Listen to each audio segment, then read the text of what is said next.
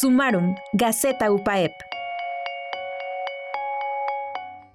Profesor del taller de ilustración y gráfica, participó en la exposición De la ventana al cartel.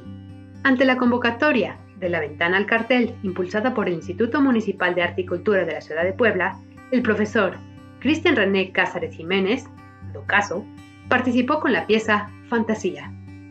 A decir del artista, la obra es una reflexión acerca de la naturaleza y de cómo ésta se relaciona con la COVID-19, enfermedad que en la actualidad ha cobrado muchas vidas.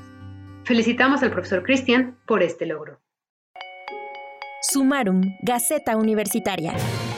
Compartir los principales logros y experiencias generadas en nuestra universidad.